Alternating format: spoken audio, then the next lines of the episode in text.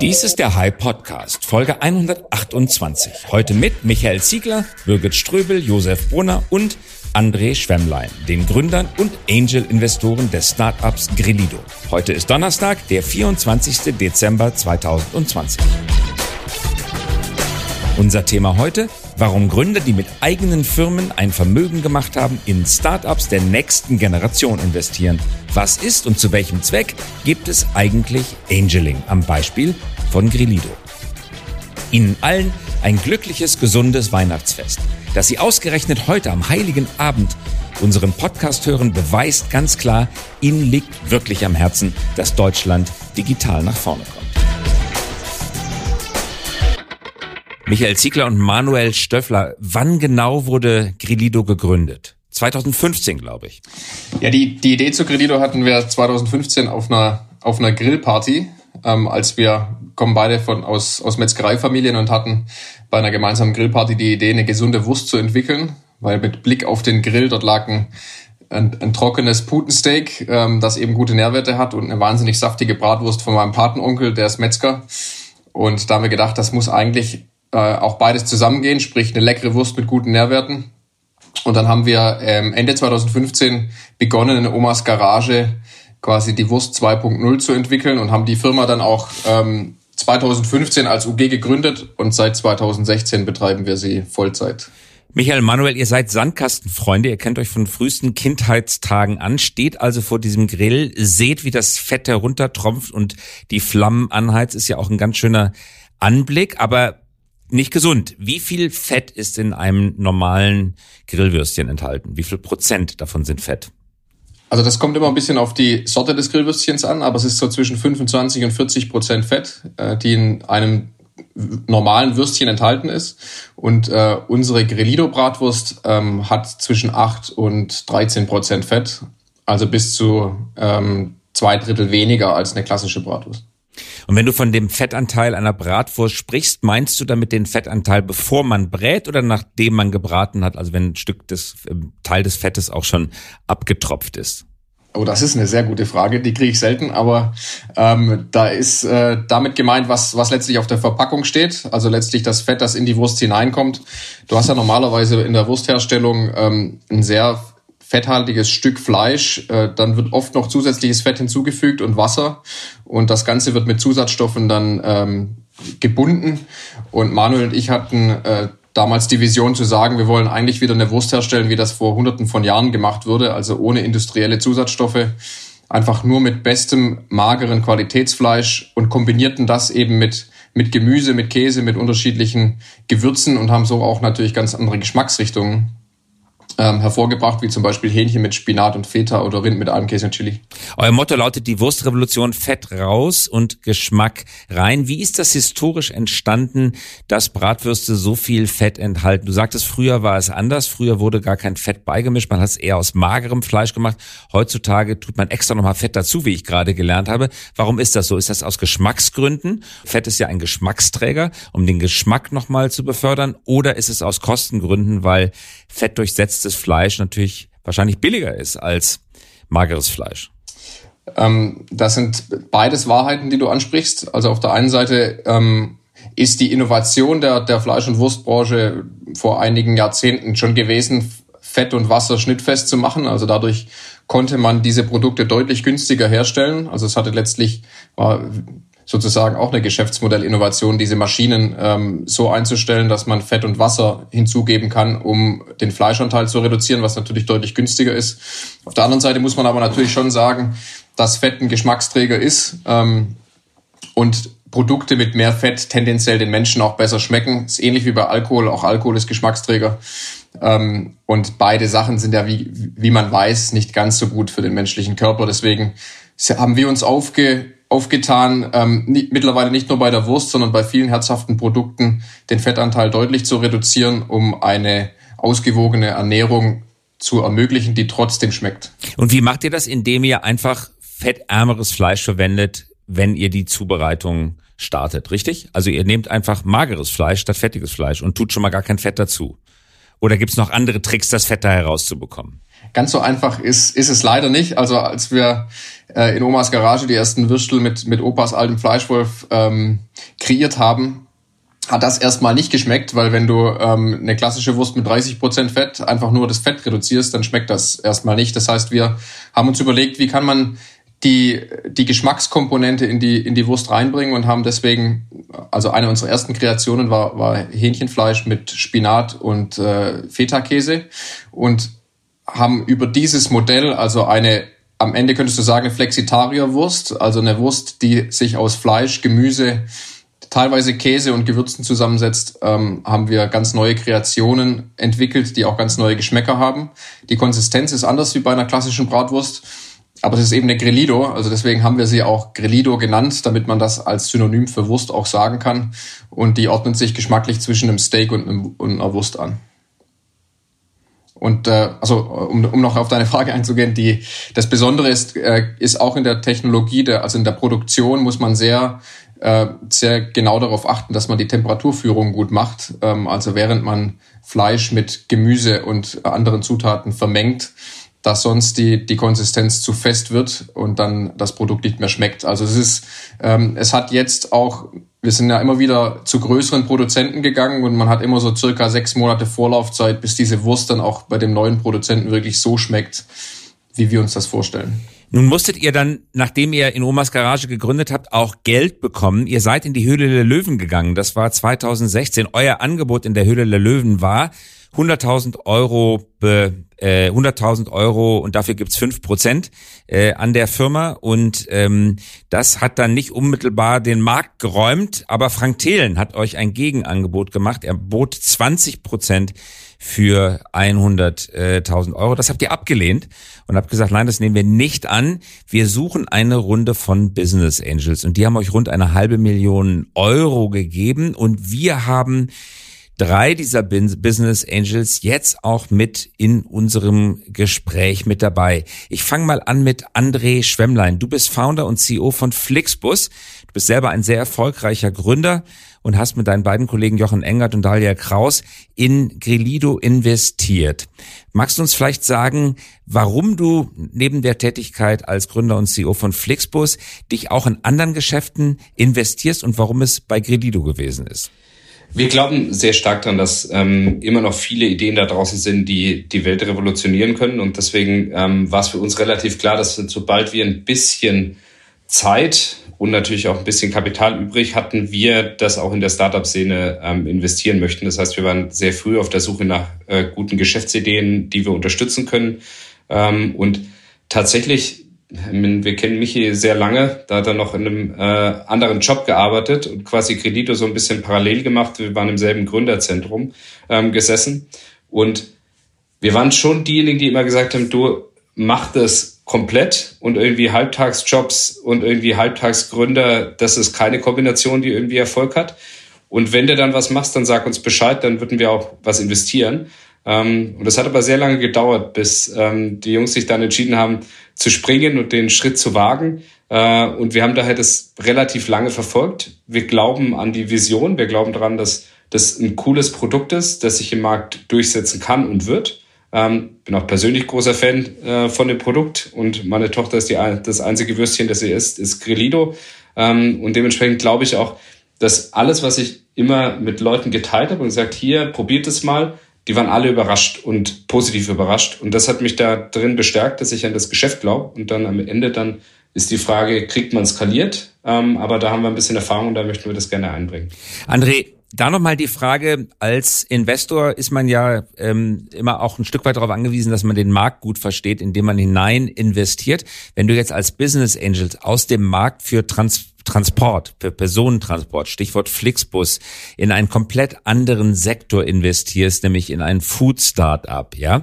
Was geht dir da durch den Kopf hinsichtlich deiner Marktexpertise, deines Domainwissens, der, des Risikos, dass du dich quasi, dessen du dich zusätzlich ähm, äh, bewusst werden musst, dass du, dass du kennen musst, wenn du in einen Markt gehst, der nicht mit deinem Hauptberuf zu tun hast. Also was ist deine äh, deine Philosophie als Angel? Wie viel möchtest du im Kerngeschäft, also da, wo du was verstehst, äh, Be Bewegung, Transport investieren und wie viel möchtest du außerhalb investieren?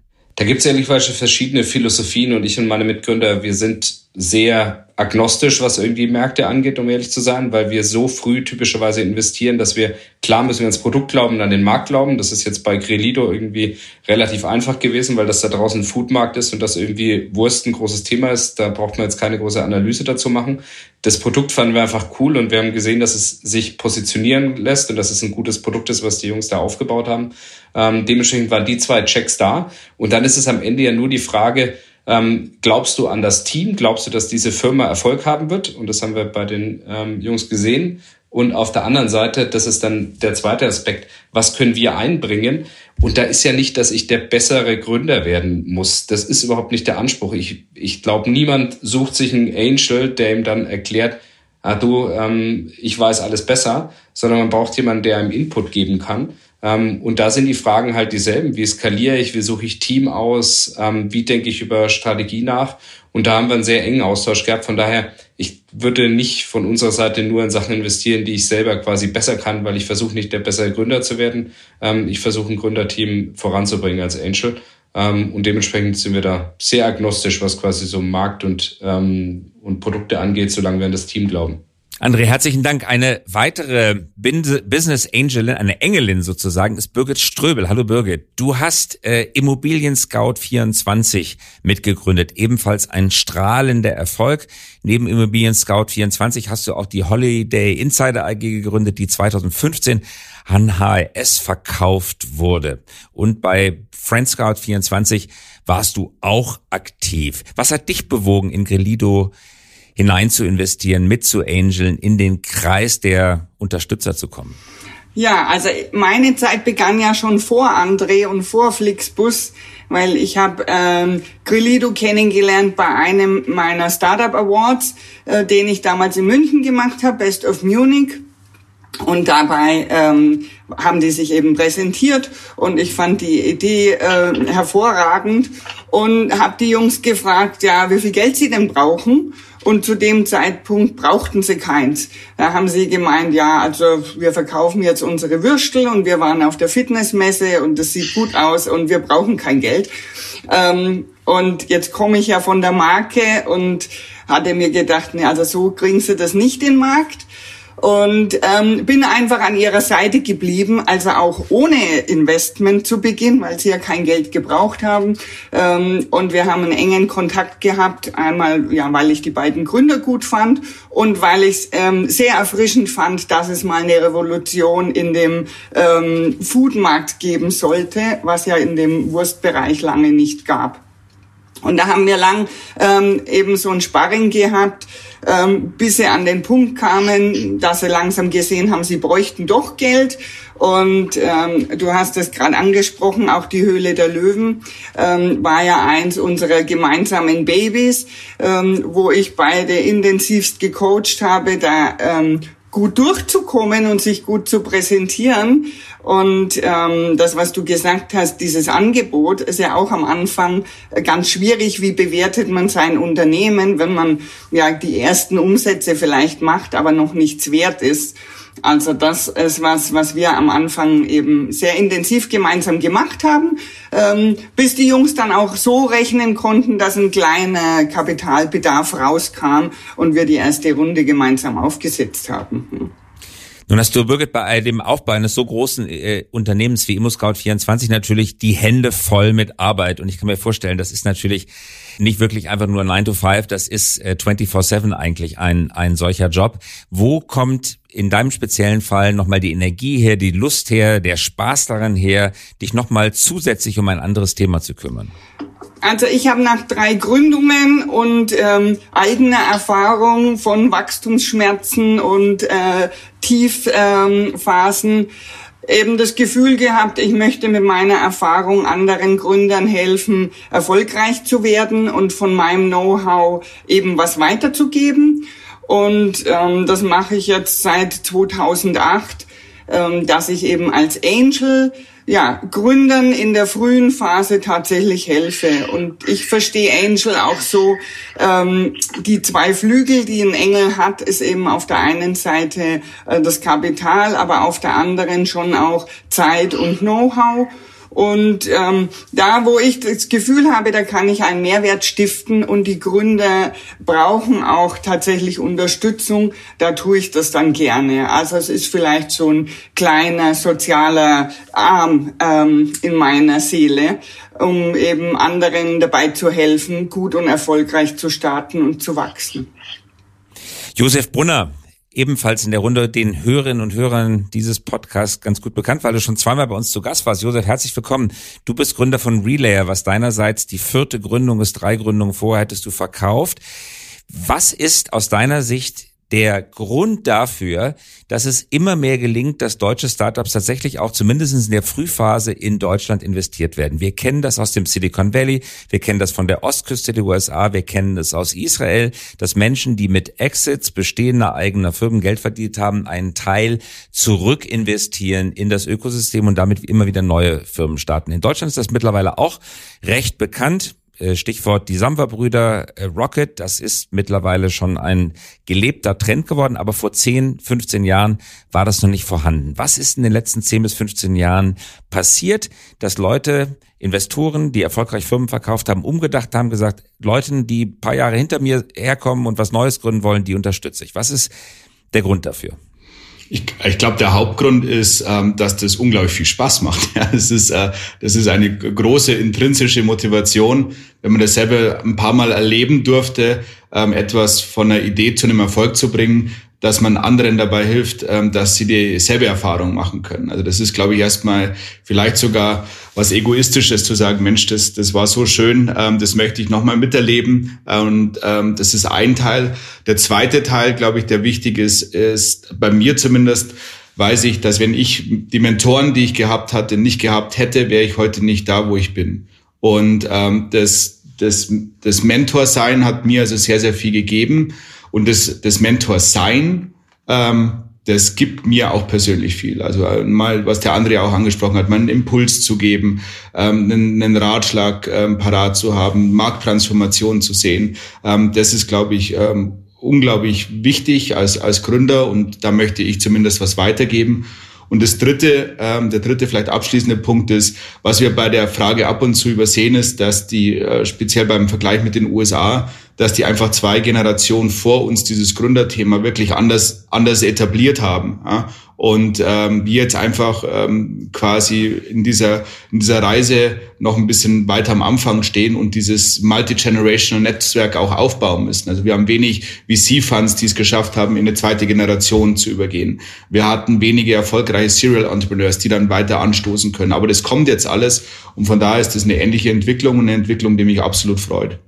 Josef, du hast gerade etwas Bemerkenswertes gesagt. Du hast gesagt, Gründen ist schön. Das Adjektiv hört man selten. Es ist aufregend, es ist unfassbar anstrengend, es hat Tiefen, es hat Verzweiflungsmomente, es hat ganz tiefe, dunkle Momente.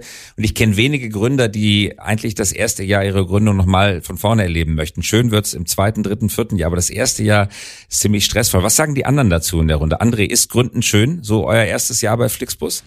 Ähm, man fragt sich das als, als Gründer selbstverständlich, was, ähm, wie lange mache ich das? Was ist das, was mich treibt? Und ähm, also definitiv ist die Gründung ähm, die letzten zehn Jahre, die ich mich damit beschäftigt habe, ähm, die unternehmerisch und, und beruflich beste Zeit meines Lebens. Ich könnte es nicht nochmal von Anfang an. Ich glaube, das ist ein, so ein persönliches, ähm, persönliche Präferenz. Wo fühlt man sich wohl? Ich fühle mich heute in der Flix ähm, von heute viel wohler als ähm, damals die ersten ein, zwei Jahre. Ich glaube, ich könnte es nicht mehr von Scratch, aber das ist halt eine sehr persönliche Entscheidung. Ich würde immer noch sagen, es war schön. Es war aber eine brutal anstrengende Zeit. Ähm, und ich ähm, freue mich über die Aufgaben, die ich heute habe ähm, und könnte, glaube ich, nicht mehr zurück zum Ikea-Tisch. Birgit, wenn du auf die Gründer schaust, denen du als Angelin hilfst, muss eigentlich das äh, Engelin hilft, sag ich mal. Was sind so die typischen Fehler, wo kannst du am meisten helfen? Wo sind die Gründerinnen und Gründer am grünsten hinter den Ohren? Wo errichtest du den meisten Nutzen aus durch den Rat, den du geben kannst? Also das ist eine schöne Frage. Das kommt ein bisschen auf das Alter der Gründer an und auf die Vorerfahrung. Also ob sie aus dem Business kommen oder direkt nach der Uni starten. Also eines, was ich häufig sehe, ist, wenn sie sehr aus dem technischen Bereich kommen, ähm, dass sie verkennen, dass ihnen Know-how fehlt, zum Beispiel im Marketing, im Vertrieb, also nah am Kunden, ähm, dass sie das nicht haben und auch zu spät sich Expertise dazu holen. Ähm, das ist der eine Bereich, ähm, wo ich sensibilisieren kann, unterstützen kann oder auch darauf einwirkt, dass sie solche ähm, Skills eben mit ins Team holen. Und das andere, ähm, was auch wirklich schwierig wird bei schnellem Wachstum ist, wie, wie finde ich die richtigen Menschen, wie nehme ich das Team mit, wie führe ich eine Organisation, ähm, weil häufig eben im Freundeskreis oder in einem sehr äh, legeren Umfeld gegründet wird und dann gehört es schon dazu, eben ein Team aufzubauen, wenn es nicht so läuft, richtig mit den Menschen zu sprechen und ähm, die immer noch ähm, dabei zu halten, dieses Ziel zu erreichen. Und das ist schon auch was, wo dann oft eine Hilflosigkeit entsteht und ähm, diese Stimmung, die im Unternehmen entsteht von der Anfangseuphorie, die sich dann äh, verändert in, in Frust, dass äh, damit Gründer häufig noch nicht richtig umgehen können und das wieder lenken. Ja. Ähm, bis hin zu, glaube ich, schnellem Größenwahn also sich zu sicher fühlen, ähm, dass die Investoren doch immer weiter investieren und einfach das Geld, was sie haben, zu schnell ausgeben und selten einen Plan B haben. Was ist, wenn jetzt meine Investoren eben nicht automatisch wieder weiter investieren, sondern auch sehen wollen, ähm, dass ich mit dem Kapital haushalte? Das ist in vielen Köpfen zu Beginn nicht verankert. Birgit, vielen Dank für die Antwort. Als du gerade die Worte sagtest, schneller Größen waren, da hat der Michael, also der Gründer in der Runde, gleich gelächelt. Kommt dir das bekannt vor, schneller Größen waren, von dir selber, von anderen? Ja, es, äh, ich, ich habe ja mit, mit Birgit zusammen auch ein intensives Coaching durchlaufen äh, zu Beginn und äh, ich erinnere mich an, an diese Worte, deswegen habe ich auch geschmunzelt. Ich meine, es ist natürlich so, dass man am Anfang äh, vielleicht auch auf die Frage zurückkommend, wie schön ist das erste Jahr? Also ich habe das auch als wahnsinnig schön empfunden, ähm, weil man am Anfang natürlich noch, gerade wenn es, ich habe zwar davor schon mal ein bisschen gegründet, aber nicht so richtig. Ähm, und gerade am Anfang denkt man ja, die, es gibt, äh, es gibt eigentlich keinen äh, keinen Deckel nach oben und alles funktioniert und äh, die Welt hat auf einen gewartet. Ähm, und wenn man dann gerade zu Beginn äh, ja wahnsinnig viel Presse kriegt, wir waren im Fernsehen bei Höhle der Löwen, wurden danach in allen großen Zeitungen gefeatured, Edeka und Rewe haben uns angerufen. Ähm, da neigt man natürlich schon dazu zu denken, okay, jetzt läuft's. Ähm, dass dann die ganze Arbeit eigentlich erst noch auf einen zukommt, ist dann schon auch eine Erkenntnis, die einen auf den Boden der Tatsachen zurückholt. Und da bin ich einfach unglaublich dankbar, dass ich äh, Menschen wie Birgit, Andre und Josef äh, an oder dass wir die diese Menschen an unserer Seite haben, die uns natürlich dann auch immer wieder reflektiert haben, dass es so einfach dann doch nicht ist und dass man doch wahnsinnig viele Dinge äh, berücksichtigen muss. Äh, ein anderer Gesellschafter aus unserem Kreis hat uns dann zum Beispiel auch ans Herz gelegt, einen CEO ins Board zu holen äh, oder an Bord zu holen. Ähm, über diesen Tipp bin ich heute auch wahnsinnig dankbar. Ähm, wir, wir konnten Anfang des Jahres ähm, Lars Lindig verpflichten, der mit Manuel und mir jetzt die, die Spitze von Credito bildet und im, im engen Austausch mit den Gesellschaftern die Firma voranbringt, weil man einfach als Gründer auch über die Zeit an den Punkt kommt, dass man merkt, das eine kann ich gut, das andere kann ich vielleicht nicht so gut. Bei mir persönlich war das, meine, mein Herz schlägt für Marketing und Vertrieb. Ich bin aber niemand, der eine Organisation orchestrieren kann. Ähm, und da muss man dann auch den Impuls von außen wahrnehmen, äh, hier das Team sinnvoll zu ergänzen, um dann am Ende erfolgreich zu sein. Von dem her, ja, Größenwahn, äh, man ist da gerade am Anfang, glaube ich, immer nah dran. Und ich denke, das geht nicht nur mir so oder ging nicht nur uns so, sondern das ist bei Gründern generell, wenn man noch keine Erfahrung hat im Gründen, wahrscheinlich als Serial Entrepreneur sieht man das ein bisschen anders, weil man reflektieren kann zu vorherigen Gründungen. Aber man, man neigt am Anfang natürlich schon dazu, die Welt etwas rosarot zu sehen. Weitere Investoren hattest du angesprochen, nur um zwei nochmal zu erwähnen. Giovanni Berti ist Beirat und Investor. Er war vor siebeneinhalb Jahren CEO von Kaufland und Jürgen Hermann. Heute ist CEO von Mövenpick, war vorher 20 Jahre lang CEO von Rittersport. Also eine sehr illustre Runde von Investoren und Investorinnen. Wie führst du diesen Investorenkreis? Wann holst du sie rein? Wann gehen sie dir auf die Nerven? Wann musst du sie ein Stück zurückdrängen? Und wann musst du ihnen hinterherlaufen, sie stalken, um sie endlich dazu zu bringen, denen einen Anruf zu machen, den du dringend brauchst oder endlich den Scheck zu schicken, der schon so lange versprochen war? Ähm, also ich pflege äh, generell ein sehr freundschaftliches Verhältnis mit allen Gesellschaftern. Ich glaube, das kann ich so sagen. Ich habe mit jedem Einzelnen auch eine, eine sehr enge und, und besondere Beziehung, ähm, sowohl auf der privaten als auch auf der beruflichen Seite. Und äh, wir haben unseren Gesellschafterkreis auch sehr gezielt äh, zusammengestellt. Die beiden Kollegen, die du gerade am Ende erwähnt hast, Giovanni Berti und Jürgen Herrmann, bringen natürlich die Retail-Expertise mit, die wir brauchen, weil der Lebensmitteleinzelhandel für unsere Produkte natürlich auch essentiell im Wachstum ist. Jürgen Herrmann zum Beispiel ähm, hat mich intensiv gecoacht äh, beim ganzen Thema Branding, Verpackung, ähm, weil er 20 Jahre Marketingchef von Ritter Sport war und da natürlich sehr viel äh, Know-how mitgebracht hat. Ähm, und ja, ich, ich ähm, greife öfter mal zum Hörer und rufe äh, die Leute an zu den Themen, die, die für, für uns relevant sind. Ähm, Birgit hat es schon erwähnt, sie ist ja schon länger an unserer Seite. Ähm, auch eher als Personal Coach würde ich, würde ich die Birgit äh, bezeichnen, ähm, die über die Jahre hinweg auch eine sehr enge Freundin von Manu und mir geworden ist. Ähm, André hat es erwähnt, das ganze Thema äh, rund um Skalierung ist natürlich äh, bei den Flixbus-Jungs gut aufgehoben. Ich hatte mit Jochen auch einige Sparings, also seinem äh, Gründerkollegen zum Thema Finanzierungsrunde.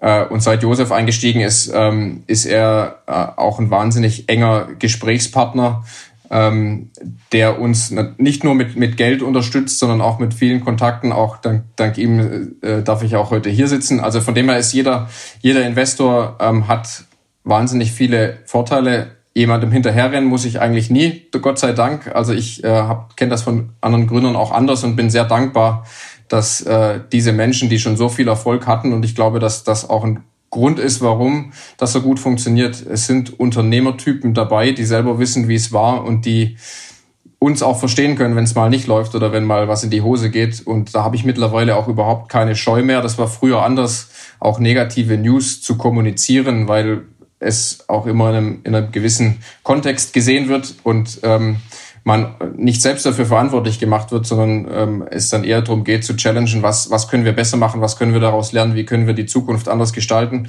Und ich muss auch sagen, dass ähm, gerade Menschen wie, da, da will ich Josef hervorheben, ähm, uns auch dazu gebracht hat, deutlich größer zu denken. Ich habe an eingangs ähm, ja viel über die Wurst erzählt. Wir sind heute eine, eine Firma, die im, im herzhaften Bereich Produkte von ähm, auch mit Grillkäse, Grillknödel, selbst Steaks. Wir haben Snacks ähm, am Start und entwickeln uns mehr und mehr auch in eine Foodtech-Richtung, äh, also haben auch digitale Geschäftsmodelle hinter die Wurst äh, gebaut, die uns ermöglichen, die Würste zum einen ähm, ganz neu zu kreieren, zum anderen aber auch ähm, anders zu vermarkten. Und da hat jeder der Gesellschafter auch seinen Beitrag dazu geleistet, dass diese Grundidee, die in Omas Garage begonnen hat, ein, eine gesunde Wurst zu machen, heute zu einer Firma geworden ist, die die international expandiert und die, die nicht nur auf der, im Wurstbereich Erfolg hat. Und dafür bin ich einfach unendlich dankbar und möchte auch in der Runde nochmal vielen Dank sagen an alle im Call, aber auch an alle äh, anderen Gesellschafter, die heute nicht dabei sind. Josef, die abschließende Frage, ich danke dir, Michael. Die abschließende Frage geht an dich als Angel. Was erwartet man eigentlich finanziell von seinem Engagement? Du hast gesagt, Finanzierung oder finanzielle Gewinne stehen nicht unmittelbar im Vordergrund, aber man freut sich am Ende doch darüber. Es muss sich ja vermehren, das Geld. Was erwartet ihr als Geldgeber? Wie viel Prozent muss dabei rumspringen? Wie hoch ist der IRR? Also ich, so denke ich überhaupt nicht und ich glaube, so denken die wenigsten, zumindest erfolgreichen Angel. Ich, ich, ich will kein Geld verlieren. Das ist ähm, stating the obvious hier. Ja. Ähm, und ich will dabei helfen, dass die, die Firma wächst und gedeiht und dass sie nach vorne geht. Und ähm, dabei ähm, werden Werte entstehen und wenn dann ähm, dort ein positiver Return ähm, zurückkommt, dann nehme ich den sehr, sehr gerne. Ich gehe aber nicht mit einer Erwartungshaltung äh, in ein Engagement. Ich glaube, dass das unglaublich gefährlich wäre. Wenn man diese Erwartungshaltung hat, dann macht man vielleicht Entscheidungen, um diese Erwartungshaltung äh, wahrscheinlicher äh, in eine Realität zu überführen. Und ich glaube, das wäre absolut kontraproduktiv. Also meine Erwartungshaltung ist, ich gehe dort rein, weil ich glaube, dass ich einen Mehrwert bringen kann, ähm, dass ich helfen kann, diese Firma nach vorne zu bringen. Das wird die Wahrscheinlichkeit, dass ich Geld verliere, maximal minimieren. Und äh, wenn wir dann gemeinschaftlich ähm, was erreichen, dann erlegen wir den Bären, wenn der Bär äh, erlegt ist ja, und, und nicht vor. Also ich, ich halte die eine äh, Return-Erwartungshaltung für gefährlich und vielleicht auch als abschließender Punkt dazu. Deswegen ist diese Runde auch so cool, weil wir haben ähm, alle eine gewisse Firepower und können das, das Thema komplett ohne VCs nach vorne bringen und müssen dann auch nicht in, in so äh, gewissen Schemata denken, sondern machen das, was für die Firma richtig ist, in den Finanzierungsrunden, in der Gestaltung vom Vertrieb, vom Marketing. Und es macht mir unglaublich viel Freude. Und allen, mit denen ich im Gesellschafterkreis zu tun hatte, gab es niemals eine Diskussion zu einer Erwartungshaltung, was finanziell rauskommen sollte. Und ich glaube, so denkt auch keiner. Josef, vielen Dank. Ich hake trotzdem noch mal mit einer Frage nach. Das hast du wunderbar beschrieben und das ist auch sehr nachvollziehbar ex ante gedacht. Aber wenn man das ex post zurückschaut, und zwar jetzt nicht eure persönlichen Investitionen, sondern die Angel-Welt als solche, vielleicht André und Birgit auch noch gerne dazu. Was kann denn ein oder was hat im geschichtlichen Durchschnitt, wenn man so, wenn man so möchte, Angeling für eine Rendite? Ist das, man verzehnfacht sein Geld, man verdoppelt sein Geld, man verhundertfacht sein Geld, ex post, nicht ex ante? Also ähm, wenn ich jetzt mich anschaue, dann bin ich so zwischen äh, mal drei und mal fünf.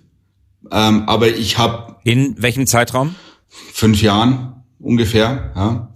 Und ähm, ähm, ich glaube aber, dass das sehr, sehr viel mit der Investmentphilosophie zu tun hat. Also ich investiere sehr, sehr gezielt und ich mache ähm, Rifle Shots und äh, investiere dann sehr, sehr viel Geld in sehr wenige Unternehmen und ähm, engagiere mich dann wie jetzt ähm, mit Michi zum Beispiel als Executive Chairman und fühle mich dann so als, als quasi Teil des Teams, allerdings außerhalb des Teams. Ähm, es gibt aber auch einen äh, Gründer oder ähm, Business Angel, die einen Portfolioansatz machen und sagen, ich, ich streue mein Investment wesentlich breiter ähm, und dann weiß ich natürlich nicht, ähm, ob da die Returns höher oder geringer sind. Ist mir aber auch relativ egal, weil ich es ja nicht wegen dem Return mache, sondern ich, ich ziehe da wirklich intrinsisch wahnsinnig viel Freude raus. Ja, und ähm, deswegen mache ich das. Ganz kurz noch zum Abschluss, André und Birgit, könnt ihr das bestätigen? So drei bis fünf Mal ungefähr im Laufe von fünf Jahren ist das so zumindestens von der Größenordnung richtig oder zumindest nicht ganz falsch? Also was meine Investments angeht, ähm, die laufen alle noch. Ähm, äh, ich hatte einen Exit, ja, das war ein, ein Faktor 5. Äh, ich hatte von allen bisher erst ein tatsächlich eine Insolvenz, also wo es nicht weiterging. Und ansonsten ähm, sind meine Investments immer noch im Wachsen. Also da stagniert jetzt auch kein Startup. Insofern ähm, ist es durchaus möglich, dass diese Rendite dabei rauskommt. Okay, André, du hast das Schlusswort. Ja, wir stehen auch noch am Anfang. Wir sind, glaube ich, eher Portfolio-Investoren, ähm, weil wir operativ gerade auch uns nicht ähm, so tief einbringen können. Alle Investments laufen noch und wir, die Philosophie von Josef äh, finde ich total richtig. Wir versuchen Dinge zu investieren, wo wir mit Team, Markt und Produkt das Gefühl haben, wir werden kein Geld verlieren.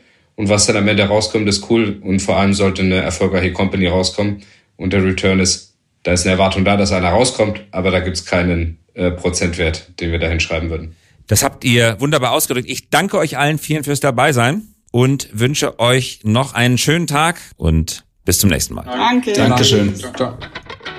Und dies war der Hype Podcast. Danke fürs Zuhören. Unser Podcast erscheint jeden Donnerstagabend um 18 Uhr. Damit Sie keine Folge verpassen, abonnieren Sie uns gerne jetzt oder hinterlassen Sie einen Like, wenn es Ihnen gefallen hat. Eine Produktion der Axel Springer High GmbH einer führenden Beratung für Strategie und Umsetzung neuer Geschäftsmodelle. We support leaders in turning their organizations into 21st century winners. Über Post freuen wir uns unter christoph.käse at hy.co.